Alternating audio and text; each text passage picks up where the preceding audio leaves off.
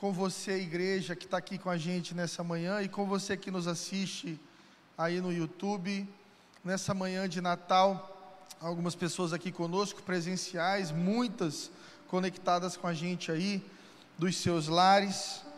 Mas eu quero falar sobre a existência do maior ser humano que já pisou nessa terra. Desse bebezinho do presépio que para muita gente parou no tempo e ficou na condição de bebê. Mas ele não é mais aquele bebezinho.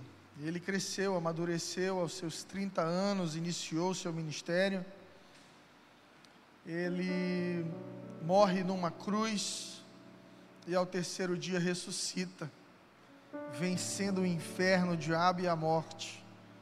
E ele deixa uma promessa para os seus discípulos, de que um dia ele retornaria para buscar a sua igreja. Você sabe celebrar os outros? O Natal é uma data muito especial para celebrar. Celebrar Jesus, celebrar o outro, mas alguns de nós nós temos dificuldade de celebrar o outro.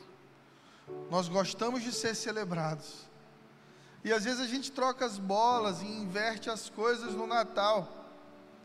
A gente faz o amigo oculto, a gente homenageia quem a gente ama, a gente ganha um presente bom, dá um presente legal para quem a gente gosta e fica ali com a nossa família.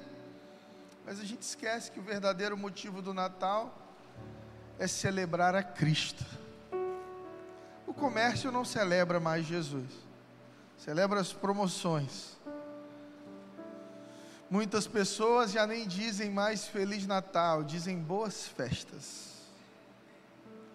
E um mundo onde o espírito do anticristo profetizado por apóstolo João começa a suprimir a imagem de um salvador, de um Deus que vem de uma cultura judaica que traz transformação de vida, mudança de caráter. E substituiu-se a imagem de um Cristo na cruz ou um Cristo ressuscitado por um bom velhinho. Aquele Papai Noel, São Nicolau, Santa Claus, que dá um presentinho para quem se comporta bem. Ô irmão, o maior presente que você pode receber no Natal, você recebeu há dois mil anos atrás. Cristo Jesus, a resposta de Deus ao sofrimento humano, o príncipe da paz.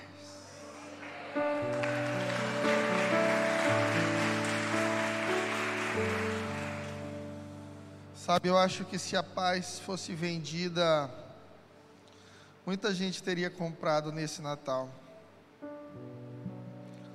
Muitas pessoas têm, têm tudo, mas não têm paz.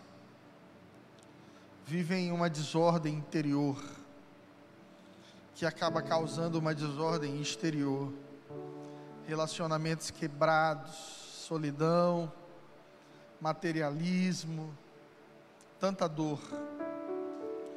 E nós Muitas vezes nos tornamos religiosos, porque até celebramos as festas religiosas, mas não conseguimos acessar as coisas de Deus para nós.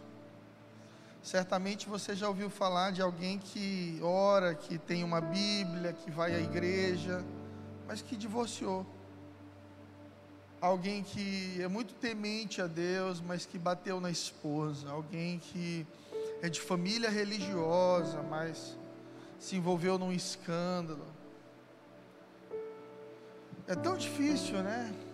A gente entender que fé sem obras é morta. E Natal sem Jesus perde o sentido. Natal sem Cristo não é Natal. O nome de Jesus, ele revela a identidade da providência de Deus para as nossas vidas. Você sabe, uma pessoa é conhecida por seu nome.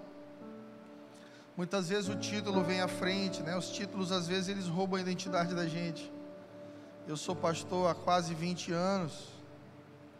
E dificilmente alguém me chama de Fred, e eu gosto quando eu sou chamado de Fred. Mas todo lugar que eu vou, eu não sou mais Fred, eu sou pastor. Comprando ali a ceia de Natal no supermercado, o caixa me olha, tudo bom, pastor? Feliz Natal, tudo bem. Acordando em casa, Isabel está lá na cozinha. Ô pastor, o senhor vai querer tomar seu Nescau? Porque eu ainda tenho paladar infantil. Eu gosto de Nescau, irmão. Nescauzinho, chocolate quente.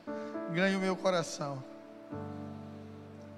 Eu chego na escola dos meus filhos e o diretor diz: Tudo bem, pastor, seu filho está ali esperando. Os títulos, às vezes, eles roubam a tua identidade, mas no caso de Jesus, eles apresentam e representam a identidade de quem ele é. Na cultura judaica, os nomes sempre apontaram destino. Quando você vai estudar a respeito de Jacó, por exemplo, que ali na etimologia do nome, na construção do nome que recebe dos pais, está o significado de engano, enganador, usurpador. É justamente o que ele faz, enganando seu irmão para que recebesse a bênção da primogenitura que era do seu irmão Esaú. Eu quero ler com você Isaías capítulo 9, versículo 6, e te avisar para ficar com a sua Bíblia aí pertinho de você, porque nós vamos ler muito a Bíblia hoje. Porque a Bíblia é a palavra de Deus, ela traz direção para o nosso coração.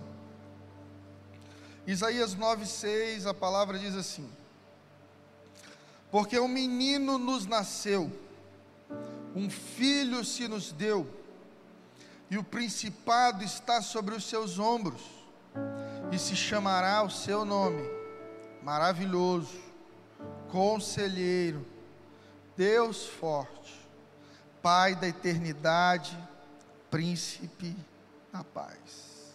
Alguns capítulos atrás, Isaías 6,14, há uma outra profecia a respeito de Jesus e a respeito do Natal. Quando o profeta Isaías diz o seguinte: Portanto, mesmo o Senhor vos dará um sinal. Isaías 7,14. Eis que a virgem conceberá e dará a luz a um filho, e chamará o seu nome Emanuel. Entenda, Isaías escreveu isso aqui, centenas de anos antes da chegada de Jesus. Veja como a Bíblia é profética, veja como a palavra de Deus é verdade, e veja como Deus é comunicativo e gosta de avisar o que Ele vai fazer. Por isso a palavra de Deus diz em Crônicas: Ouvi vossos profetas e prosperareis porque ainda existem nessa terra homens e mulheres que carregam uma mensagem, que carrega a essência do coração de Deus e direção para o novo tempo. Isaías está sendo usado por Deus aqui para dizer: vai vir alguém. Judeus, calma, vocês que são perseguidos, vocês que o tempo inteiro estão debaixo de perseguição, descansem. Deus dará um sinal, uma virgem conceberá, e o nome desse bebê será Emanuel. E Emanuel, irmão, não sei se você sabe, significa Deus conosco. Isaías está dizendo: Deus estará do seu lado. Quem que é Deus do lado aqui? Você não precisa mais de Deus do lado, porque Deus está dentro agora. Existem três fases de relacionamento com Deus. No, na antiga aliança, no Velho Testamento, Deus ele, ele estava distante.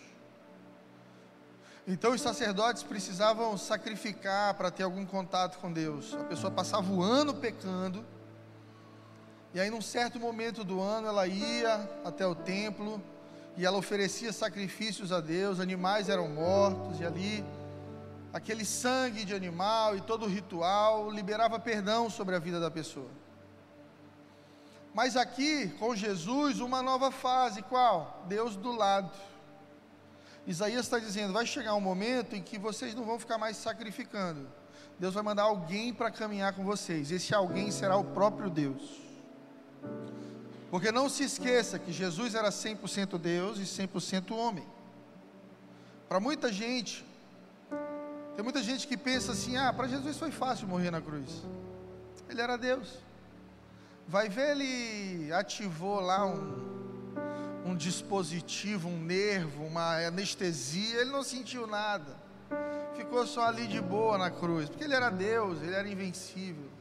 Você precisa entender que Jesus ele foi submetido à pequenez humana. Ele decidiu abrir mão da sua glória então você tenha na terra caminhando Deus limitado a um corpo humano. Jesus na cruz sentiu a mesma dor que você sentiria. Quando Pedro e Judas traem Jesus, ele sentiu a mesma dor que você sentiu quando um amigo ou quando alguém te traiu. Quando Jesus sentia fome no deserto ali, ou quando era tentado por Satanás, sentiu as mesmas sensações que você sente.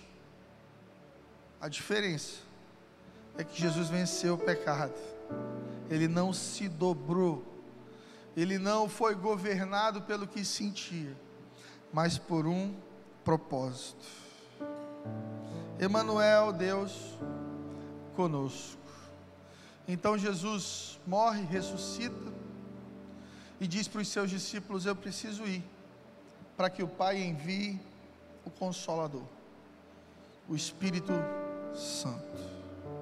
Então agora, irmão, não é Deus uma vez por ano, agora não é Deus vez ou outra fazendo um milagre na sua vida, aparecendo em algum momento importante. Agora não é Deus do lado, não.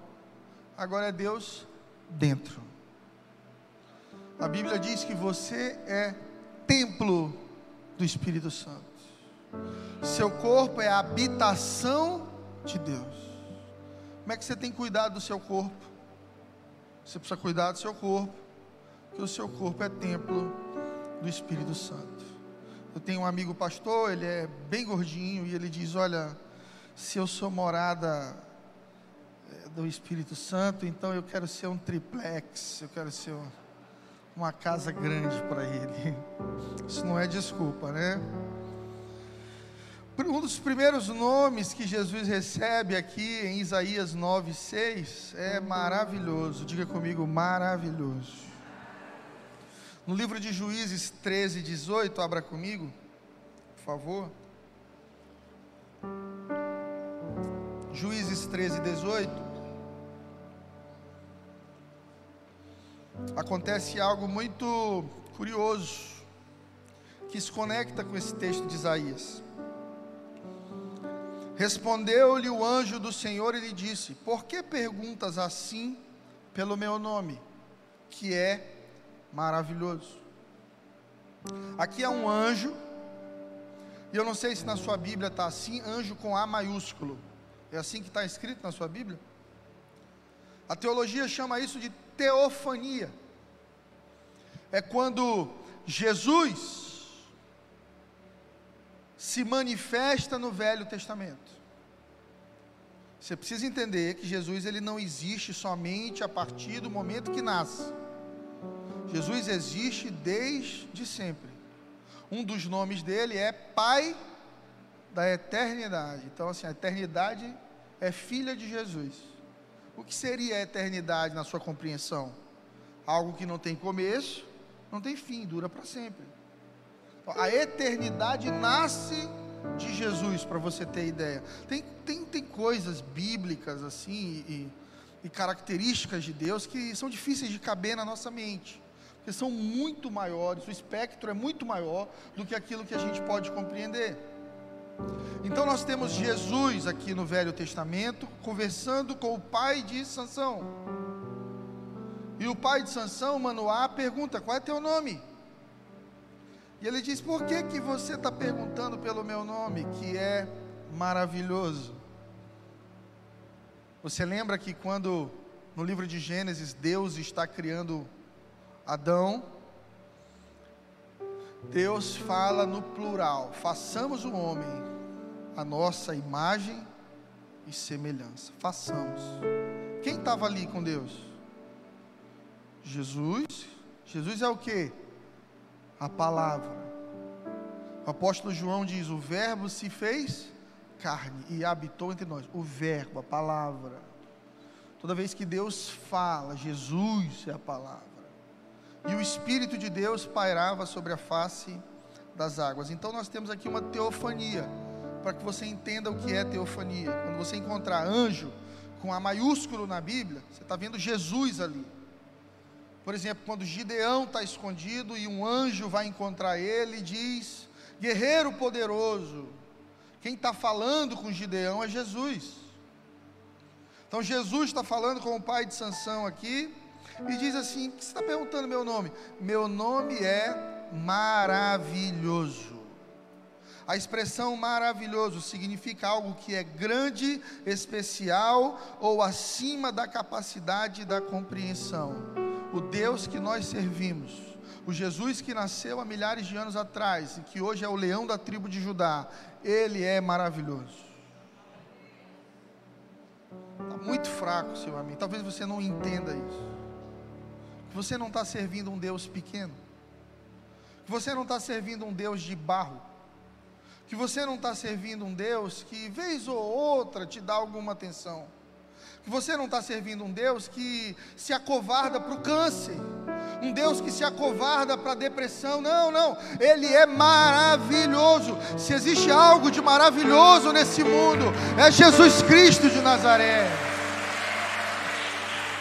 Oh, irmão, e não há nada pequeno para Ele, não há nada que Ele não possa fazer na sua vida, não há nada que Ele não possa realizar. Pensa num milagre grande aí, pensa num sonho grande aí.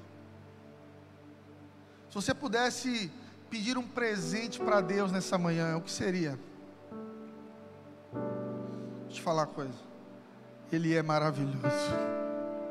Não há nada grande demais para Jesus.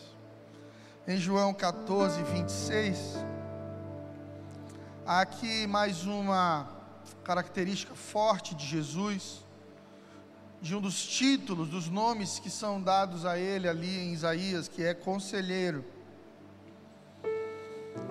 E João 14, 26 diz assim: Mas o Consolador, o Espírito Santo, a quem o Pai enviará em meu nome, vos ensinará todas as coisas e vos fará lembrar de tudo que tenho dito. O Consolador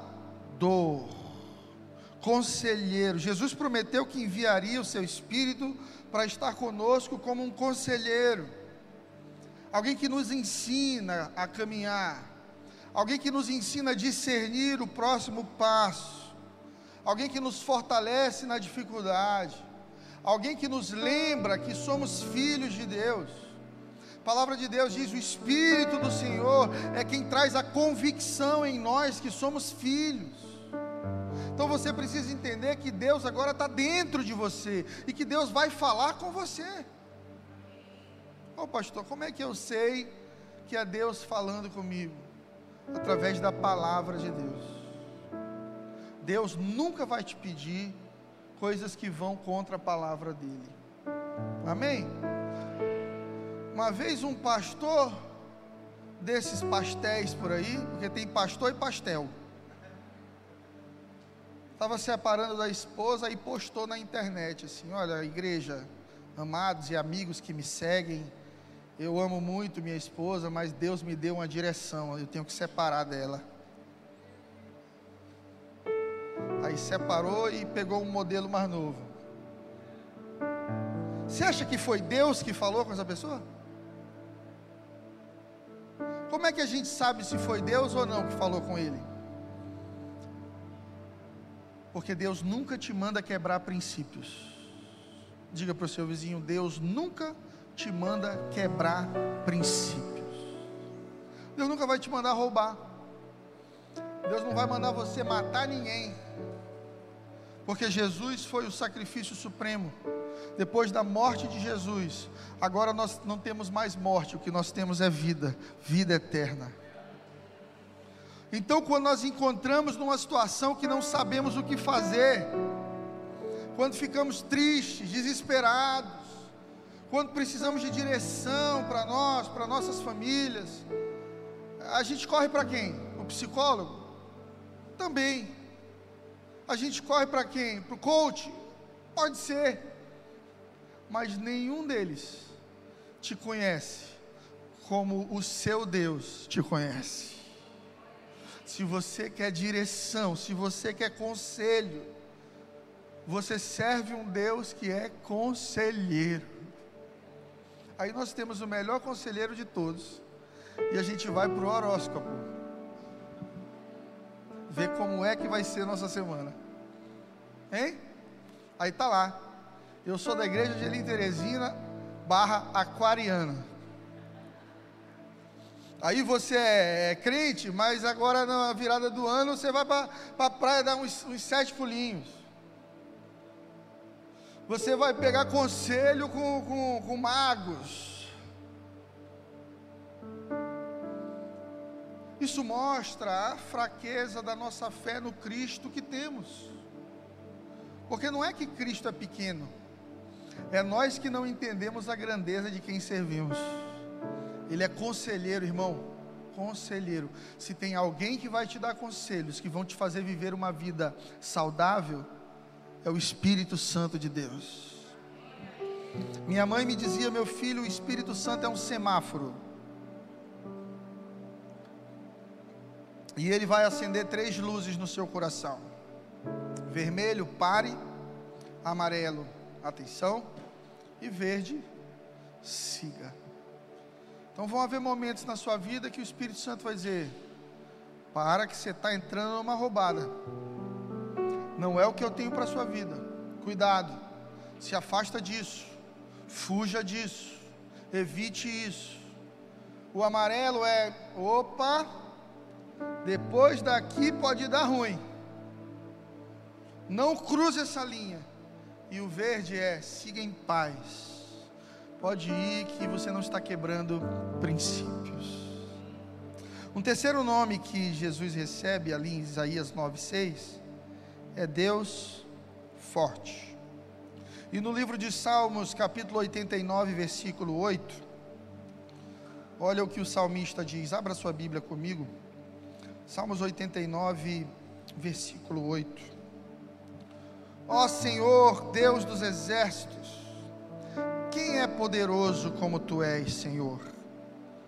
Com a tua fidelidade ao redor de ti. Ô irmão, quem é poderoso como o nosso Deus?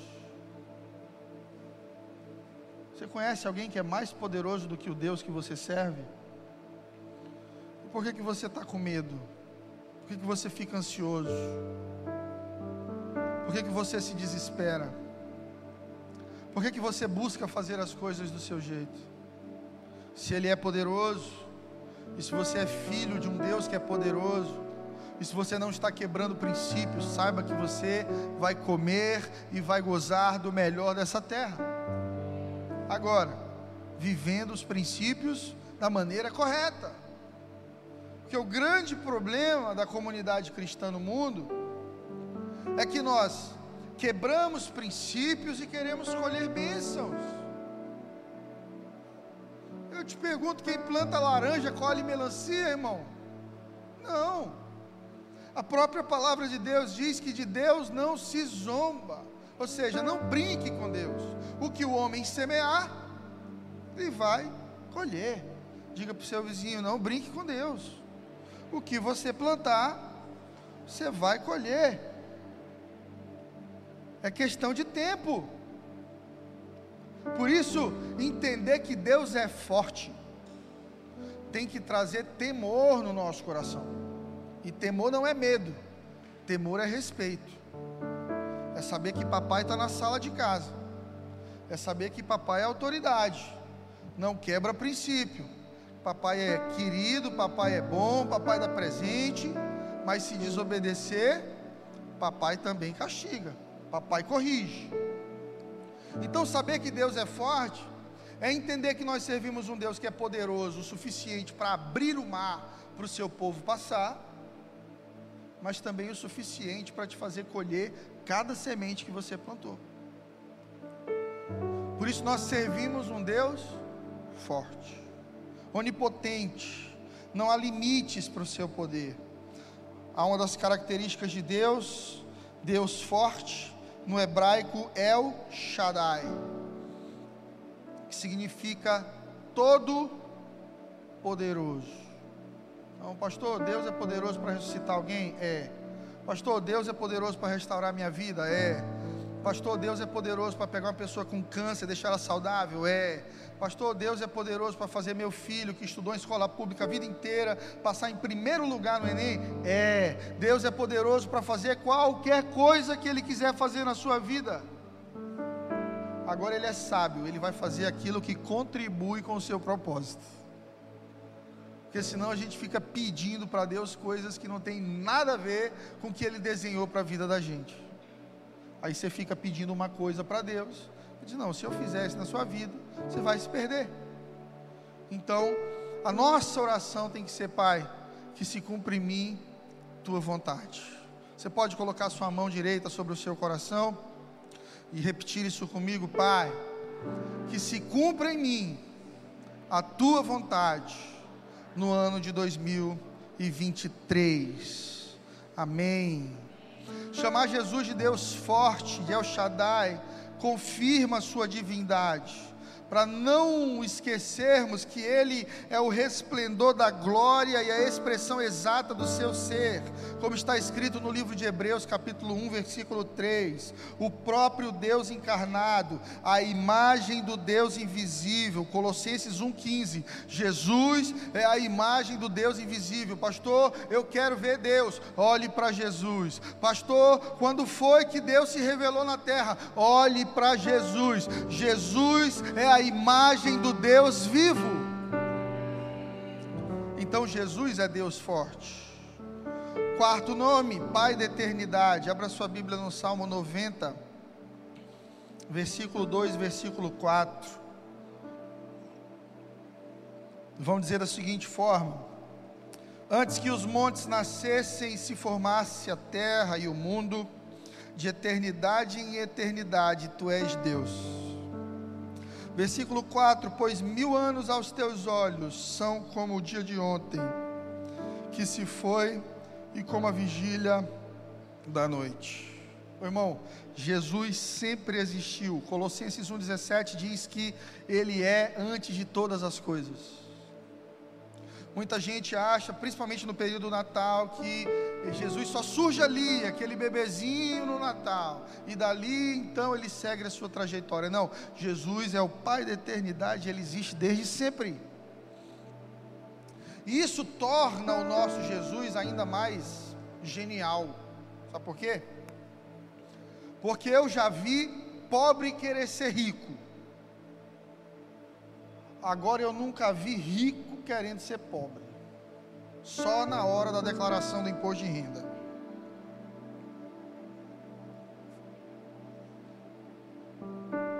E Jesus, na sua glória, ali ao lado de Deus no céu,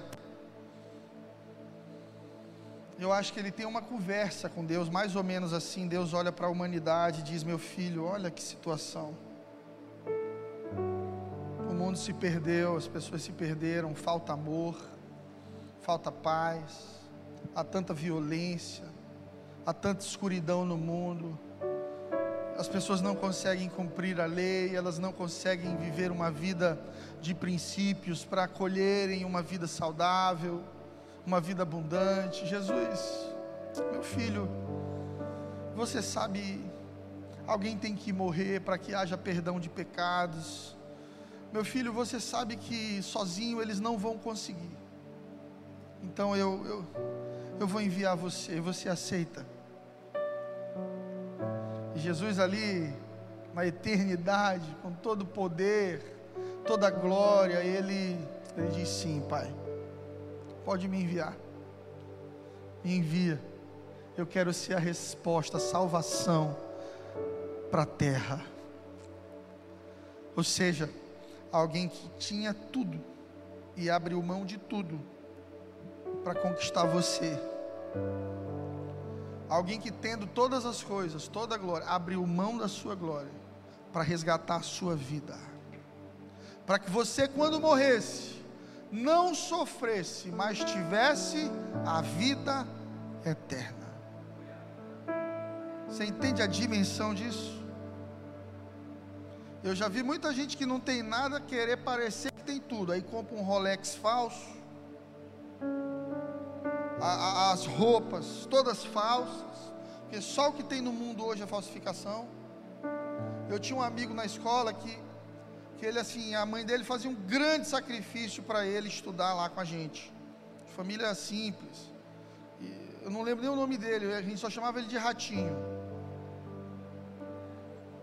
E um dia, Ratinho chegou na escola com um tênis novo, bonito, assim, mas a calça ele botava sempre por cima da lateral do tênis. E, e aí um dia eu puxei assim a calça para olhar, que tênis é esse? E era o símbolo da Nike com os dois cortinzinhos da Reebok. A gente apelidou de Naibok.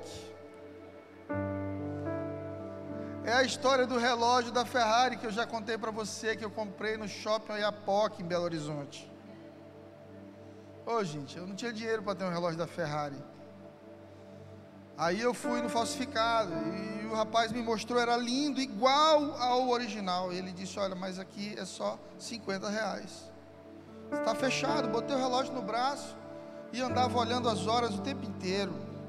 O relógio durou 24 horas. Cheguei em casa, o moço disse: não pode pegar água, porque tudo que é falsificado é frágil. Diga isso para o seu vizinho: tudo que é falsificado é frágil, não vai ser igual. Você sabe disso. Botei meu relógio aqui na pia da cozinha, porque, como bom marido, eu fui lavar a louça para ajudar minha esposa, morando em Belo Horizonte, cidade nova, o bairro. Aí, queridos, lavei, deixei o relógio lá e fui dormir. De manhã cedo, fui na cozinha, empolgado, vou usar meu relógio de novo. E o relógio tinha um cavalo dourado dentro, bonito. Quando eu botei o relógio que eu olhei as horas, o cavalo não estava lá. Eu fiquei desesperado. Eu que é falsificado. Eu sabia que o cavalo corre do relógio. Ninguém me avisou. E eu chamei Flávia. Flávia, pelo amor de Deus, olha isso aqui. Ela, o que foi, menina? Meu relógio o cavalo sumiu. E ela não conseguia falar de tanto rir.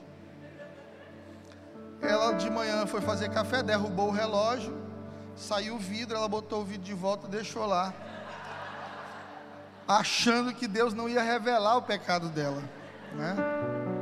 Não há nada oculto que não seja revelado. E aí, gente, ela disse: Menino, o relógio caiu, eu botei a tampa, sei que o cavalo está por aí. Eu disse, eita, que ser pobre é um negócio terrível, né? Até o cavalo do relógio da gente sai correndo. Mas a gente tem essa tendência de, de, querer ter as coisas melhores, e é bom sonhar, e é bom trabalhar para alcançar os sonhos, mas a falsificação é um atalho. E ela revela uma expectativa nossa de nobreza. A gente quer sempre o melhor. Mas muitas vezes a gente não quer o melhor pelo conforto do melhor.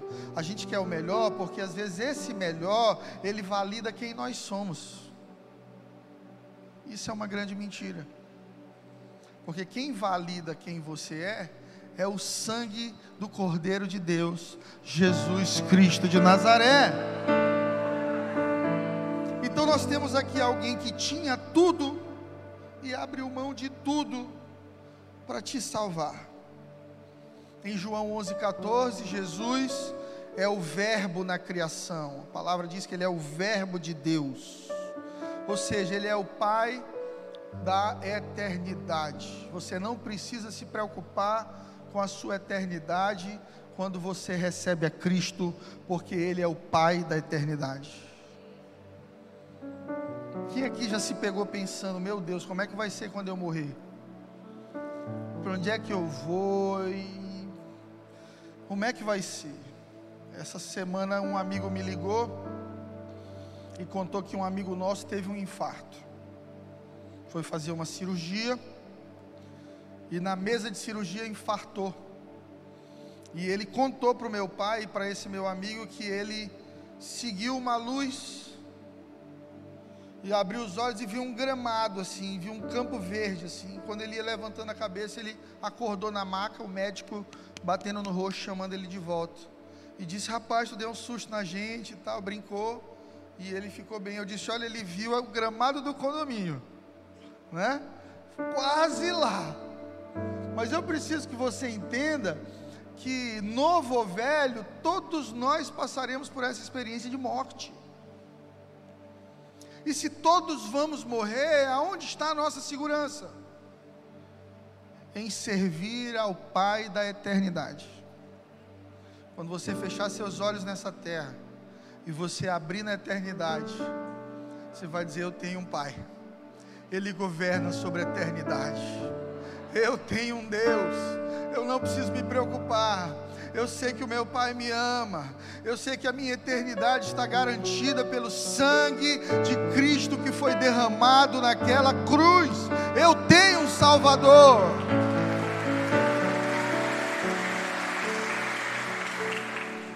Colossenses 1:20 revela aqui o quinto nome de Jesus, príncipe da paz. Colossenses 1:20 diz assim: havendo feito a paz pelo sangue da sua cruz, por meio dele reconciliar-se consigo mesmo todas as coisas, quer sobre a terra, quer nos céus, havendo feito a paz. Irmão, só existe paz de verdade em Jesus. Fora de Jesus, o que existe é uma falsa sensação de paz que não existe. Aonde está a falsa sensação de paz? No poder aquisitivo. As pessoas trabalham para ter muito dinheiro, porque quando elas têm muito dinheiro, elas pensam assim: pronto, agora eu estou no controle. E não estão, porque rico morre também. Rico adoece, rico separa, rico deprime, rico também comete suicídio, rico também se entristece, se decepciona. Porque dinheiro não controla as coisas. Dinheiro potencializa elas. Por isso muita gente diz: "Ah, fulano depois que enricou mudou demais". Já ouviu isso? Não mudou. Só saiu para fora quem já era. Porque também tem pobre orgulhoso. Nós estávamos no Natal Solidário e uma irmã me trouxe uma outra moça que estava sendo evangelizada e eu disse para ela que bom ter a senhora aqui. Olha, seja muito bem-vinda. Tudo isso aqui é para você, para sua família. E abracei aquela irmã ali. E ela olhou para mim e disse: Olha, não era para eu estar aqui, não. Se era para a senhora estar onde? Eu não gosto de crente, não. Eu vim. Não sei porque que eu vim. Disse, é, Será que ela está pensando que está fazendo um favor para a gente em se permitir ser ajudada? Infelizmente, tem gente com essa condição de coração. Eu me lembro de um irmão que nós organizamos para doar uma cesta básica. Na verdade, nós fizemos umas compras para ele, assim, uns 800 reais de compras, e fomos levar na casa dele, e ele se chateou e saiu da igreja. Não pedi nada. Quem disse que eu estou passando necessidade? E a esposa dele havia dito para a gente que eles estavam sem comer há três dias. Você percebe como o orgulho ele enraiza no ser humano e independentemente da condição financeira daquela pessoa, há uma raiz de orgulho ali. Então, quando vem poder para essa pessoa, ela só se perde. Quanto custa um quilo de paz, gente? Onde que compra paz? No mundo de guerras, de conflitos. Como é que a gente faz para viver em paz nessa terra? Se você for atrás de dinheiro, você pode perder sua paz. Se você colocar sua paz no outro, você certamente perderá sua paz, porque cada um é responsável pela sua jornada pessoal com Deus.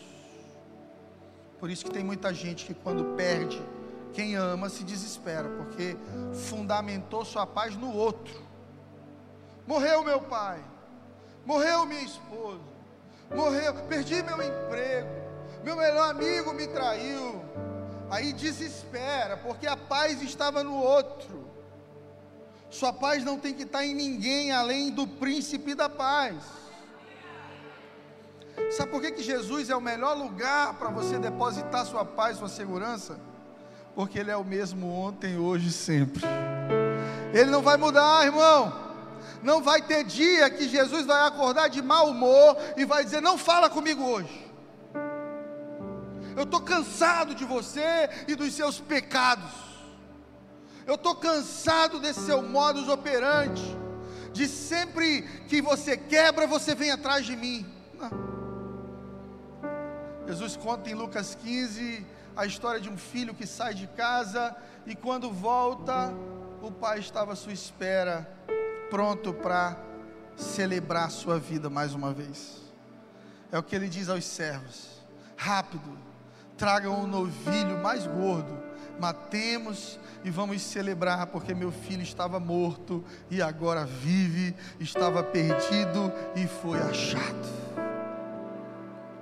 Filipe Ansem, no livro Maravilhosa Graça, conta a história de uma menina criada em família cristã, mas que na adolescência e juventude começa a usar drogas e faz amizades ruins, e por causa disso ela entra no submundo das drogas e ela conhece um traficante, se apaixona por ele, muda de cidade, começa a usar crack e começa a viver na rua. Então, no seu dia de maior desespero, depois de ter sido espancada, de estar com fome, ela conhece um outro homem, se envolve com ele e ele é cafetão e ele faz dela uma prostituta e ela é abusada um ano inteiro para conseguir consumir crack.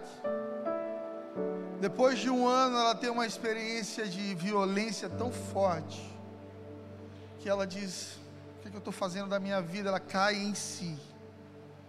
E aí, ela lembra que na casa do pai dela ela tinha provisão, amor, cuidado, segurança, carinho. E ela escreve uma carta para o pai. E ela diz assim: Pai, eu cansei dessa vida. Eu estou destruída por dentro e por fora eu sei que a culpa é minha e eu cometi todos os erros que eu poderia cometer. Mas hoje, no ápice da minha tristeza, eu lembrei que o Senhor era um Pai bom e nunca me deixou faltar nada. Então eu quero te dizer que eu estou comprando com o único dinheiro que me resta uma passagem de ônibus para uma cidade depois da nossa. E às três da tarde eu vou parar na rodoviária da nossa cidade. Pai, se você ainda me aceita de volta, só esteja lá.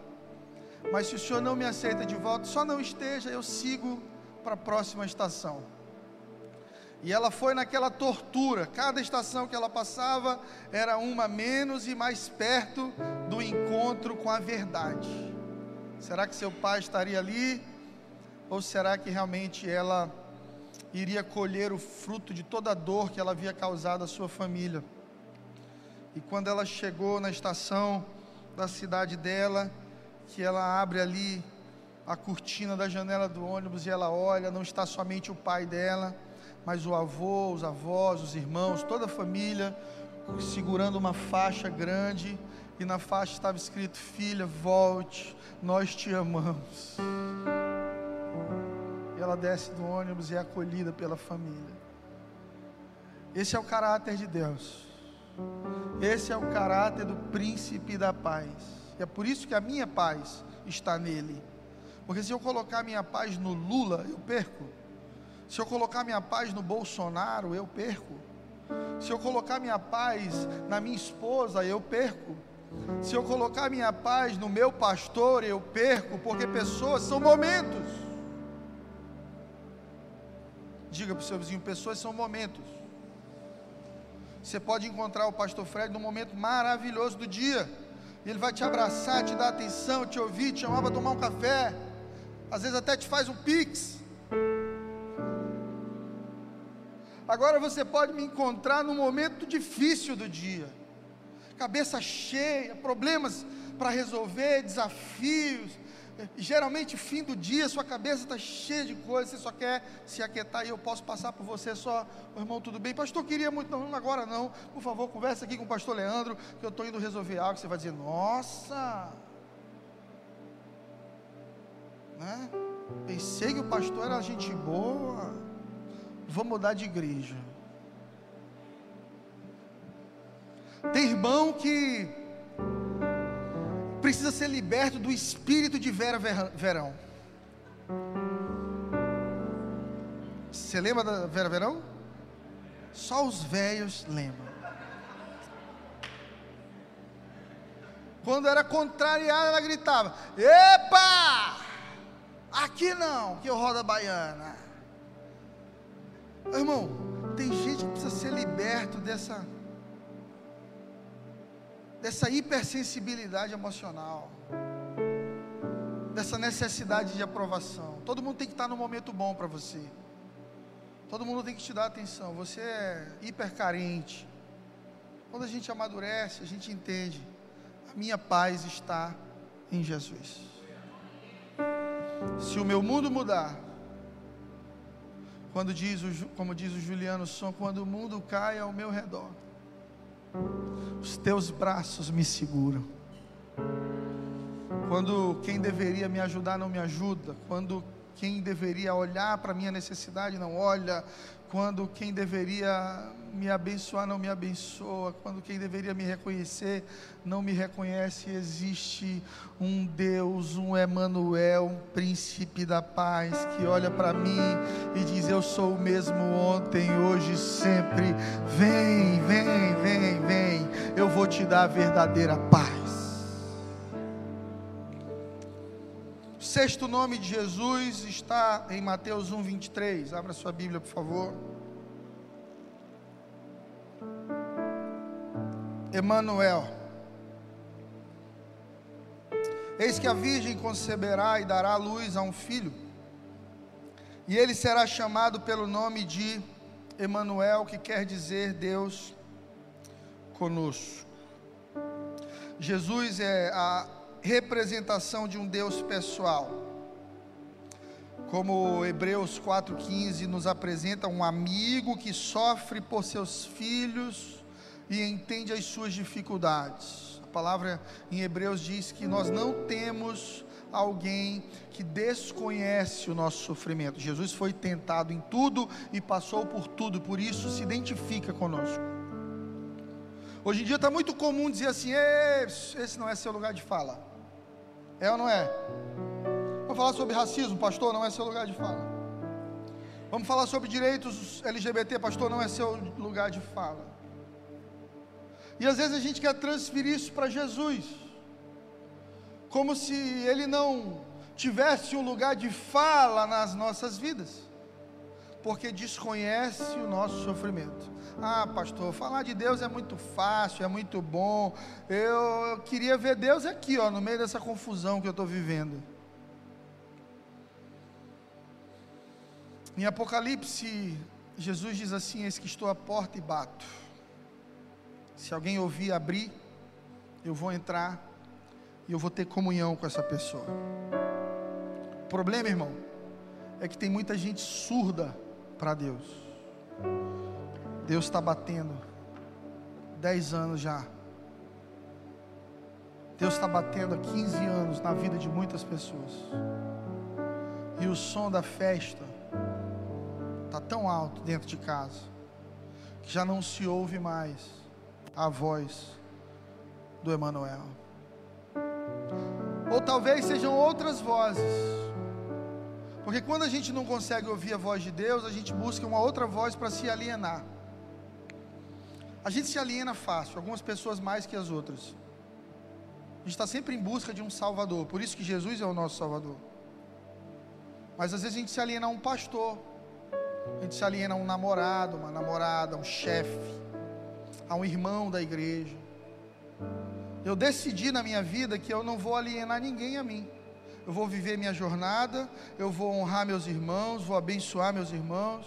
Mas eu não quero ninguém alienado a mim. Porque eu não tenho a capacidade de ser para alguém o que somente Cristo pode ser. Mas sabe o que acontece às vezes na igreja? O pastor não aliena, mas o irmão olha para o líder de GC e diz assim: Pronto, esse aqui é meu Salvador. Ô oh, meu irmão, paga minhas contas, pelo amor de Deus, me empresta um dinheiro. Ora por mim, me visita, me dá conselho. Aí você dá o mesmo conselho 700 vezes e a pessoa faz 700 vezes diferente do que você fala. Ela não quer mudança, ela quer uma âncora para a alma dela. E somente Jesus Cristo é o verdadeiro, a verdadeira segurança, o Deus verdadeiro, aquele a quem devemos nos conectar por completo. Jesus prometeu em suas últimas palavras em Mateus 28, 20, dizendo: Eu estarei convosco todos os dias até a consumação dos séculos. Sabe por quê? Porque é um Deus conosco. Quem anda com você o tempo inteiro? É Deus ou o diabo? O apóstolo Pedro diz que o diabo está ao derredor, tentando nos tragar. Como é que eu sei se quem está comigo é Deus ou é o diabo? Pelo tipo de vida que eu vivo. Se quem anda comigo é Deus, então eu vivo uma vida de paz, de poder e de alegria no Espírito Santo. Se quem anda comigo é o diabo, então eu estou distante, ferido, ferindo, perdido, sem direção, sem propósito, sem vida. Tem gente que perde o brilho nos olhos, que morre antes de morrer, são mortos vivos, que deixam de sonhar, que deixam de acreditar que a vida pode ser alegre, pode ser feliz, que sua mente pode estar em paz, sem precisar de aprazolam, de azepam, seja lá o que for simplesmente no entendimento de que Deus é poderoso, é Emmanuel, é príncipe da paz, é pai da eternidade, é conselheiro, é Deus forte, é maravilhoso. Aqui em Salmo 27, 1, nós temos o último nome do nosso Salvador, e aqui nós encerramos, mas vamos ler juntos Salmos 27, 1.